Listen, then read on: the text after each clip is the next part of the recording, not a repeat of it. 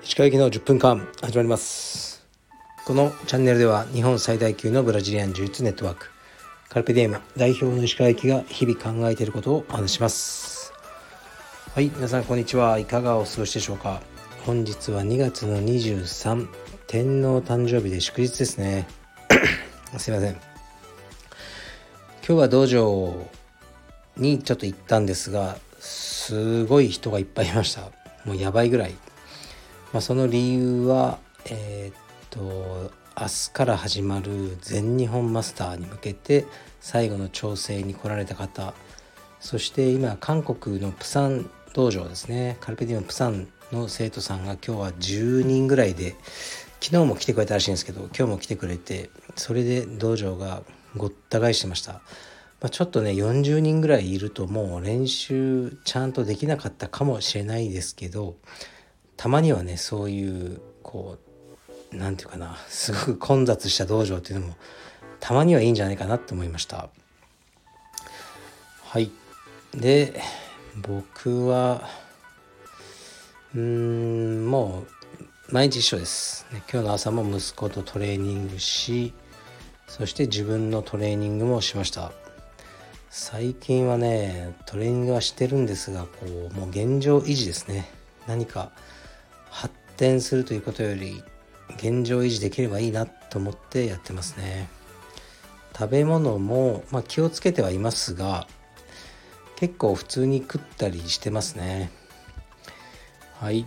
ではレターに行きます。このねこのレターはねもうこういうの今まで何度も読んできたんですよ。だけど未だに来るっていうことはまあ 同じようなことを思ってる人が多いってことでしょうね。でうんもしかしてこうこのね僕のラジオを初期の頃からずっと聞いてる人は何でもこういうの答える僕をねあの今まであのもうね何度も答えてるのを知ってると思うんですね。そのためにね答えが違うじゃないかとか思ってる方もいるかもしれないですね。僕はもう覚えてないんでどう答えたか。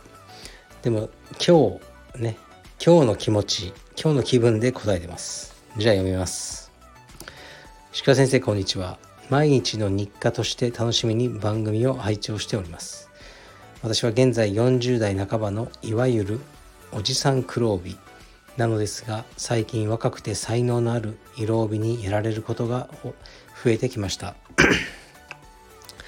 若い色帯充実家にとっておじさん黒帯を倒すことは一つのステータスのような雰囲気があるように思われ毎回のスパーリングの強度も高く挑まれます。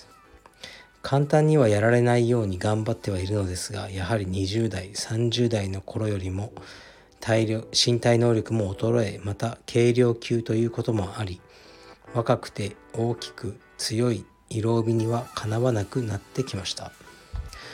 高頻度でハードに練習してさらに強くなりたいところではありますが年齢とともに体も無理がきかなくなってきました。仕方ないこととは分かりながらも悔しい気持ちがあるのも事実です。こうした気持ちにどのように向き合えばよいか。石川先生のお考えをお聞かせ願えれば嬉しいです。乱文失礼いたしました。これからもラジオを楽しみにしております。はい。ありがとうございます。何度も読んできた気がします。でも今日の気分でまた答えますね。まずね向き合うって何なんでしょうね。なんか向き合うって言葉結構好きですよね。僕もたまに使ってるかもしれないですけど具体的にはどういうことを向き合うっていうんでしょうね。自分に向き合え。とかこういう気持ちにどのように向き合えばよいか。向き合うって何だろうって思うんですよね。僕はパッと浮かばないというか具体的な行動が向き合うということに受け入れるってことかな。まあそれは良しとしてまあこういう事態はねもうよくありますがこれはねもう仕方ないです。その40代の半ばっていうのは一般的なスポーツってもう、ね、野球でもサッカーでもそれ一線級の人ってもういなくなると思うんですね。いるとしたらやっぱりこうもうちょっと射撃とかねああいう体力を使わないスポーツだけだと思うんですよ。で柔術はすごく体力を使うあのスポーツだと思いますね。でだからもう40代中盤とかで若い選手とこうまともにやれるわけがないしうん45歳ぐらいになっちゃったら元プロ野球選手であってももう高校生の球は見えないと思うんですね甲子園に出てるような選手の球でそれはもうしょうがないので僕はあんまりこう、うん、まあもうどっちかというと勝ちたいですけど、まあ、負けてもしゃあないなって思ってるしあの40半ばまでもう練習できてるってことがすでに勝ちです。その今あなたを倒そうとしてるややつらが45まで道場に来られてるかどうかわからないし45歳でこう趣味をやってるで若いやつと負けちゃうかもしれないけどスパーリングしてるっていうだけでもう全体的な勝者だと思うんですよねあなたは。だからこうスパーリングのまあタップ取った取られたっていうのはまあ小さなことの一つだと思うんですね勝ち負けで言えば。本当に小さな。だそこはねもう負けましょう。うん。で他で大きく勝ってると僕は思いますね。うん。だから怪我をねやっぱしちゃうと思うんですね。負けたくないと思ってタップしないとかしてると大怪我したら本当にもう45とかでね手術とかなっちゃうとこれ終わりになっちゃいますよキャリアの。だからうーん。もう普通にやられればいいしね。あとね僕ら世代の黒帯はなんか自分たちが青帯紫帯だった時の黒帯ってもう神だったんですよね。でそのイメージを持ちすぎてると思います。多分ね今始める人はもう持ってないですよ。僕が始めた頃は黒帯なんていなかったし日本に。うん中井先生だけみたいな。中井先生も茶帯だったのかな。で僕はアリゾナで充実やってて当時黒帯っていうのはまあメガトン。ウェリントン・ディアスが街に黒帯がいるらしいみたいな。そういう存在だったんですね。だからその頃の気持ちがまだ残ってるのは少しありますね。でももう今はあのそうじゃないじゃないですか。黒帯といってももういろいろいてで今の若い子たちは多分ねあの僕僕ら？今40代の黒帯ですね。20年ぐらいやってきた黒帯。たちが思ってるような黒帯像は持ってないと思います。はい。始めた頃から。もう違うと思います。うん。だからいいんじゃないですかね。あの別にもう負けても。それで良いと思います。で本当にね嫌だったらもうねやめればいいんですよ充実を元もないけどもう子もないけどなんかいろんな充実のその道場に関する悩みが来るんですけどやめりゃいいじゃんと思うんですね僕。だって趣味でしょただの。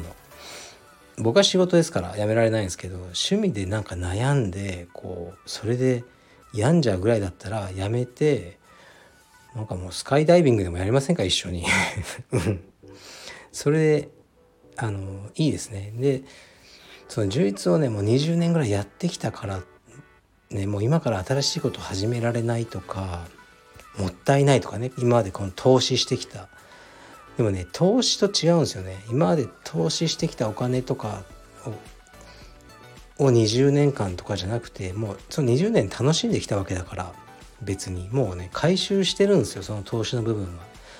だからもう20年やってきたからこれをやんなきゃとかもうやめたらもったいないとか僕は思わないですね。楽しくなくなったらやめればいいと思います。はい。そしてあのねスノボでもスカイダイビングでも、ね、やればいいんじゃないですかね。うん。そうするとまた新しい世界が見えてきていいと思いますね。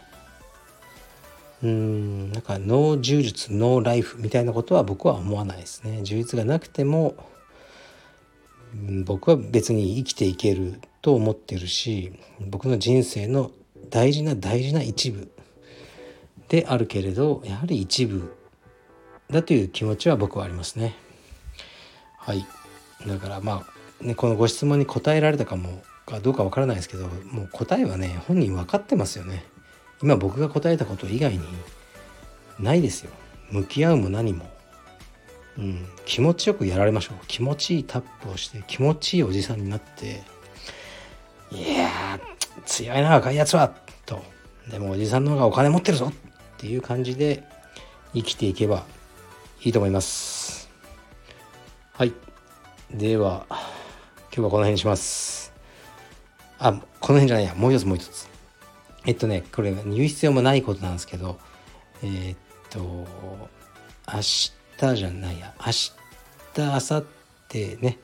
で24日後26は全日本マスターがあるんですけどすっかり忘れてました。時藤飛鳥君うちのスタッフですね。紫帯のがどうやら何らかの試合に出るようです。はい。じゃあ日曜日らしいです。今日聞きました。でスポンサーしてくれっていうあの言われたので3万円あの上げてきました。で何の試合で誰とやるのかも知りません、はい、特にあの興味もそこまでないです。しかしあの試合に出るっていうことは嬉しいなと思ってますね。でそうなんだかねやっぱ飛鳥はいろいろみんなに助けられるキャラですね。それがいいなと思いますね。だからそのパンツスポンサーとかも結構集まってるみたいだしまあみんなねもうそんな飛鳥の履くパンツに何かスポンサーしてロゴをつけたところで何の宣伝効果もないことは分かってるんですけどまあ頑張ってよってことですよねそういうふうにあの人に思わせるあのやつだなと思いますね。というわけであの何の試合か分かりませんが興味がある人はあの彼のインスタでも見てはいあの見てあげてください。はいじゃあ失礼します。Thank you.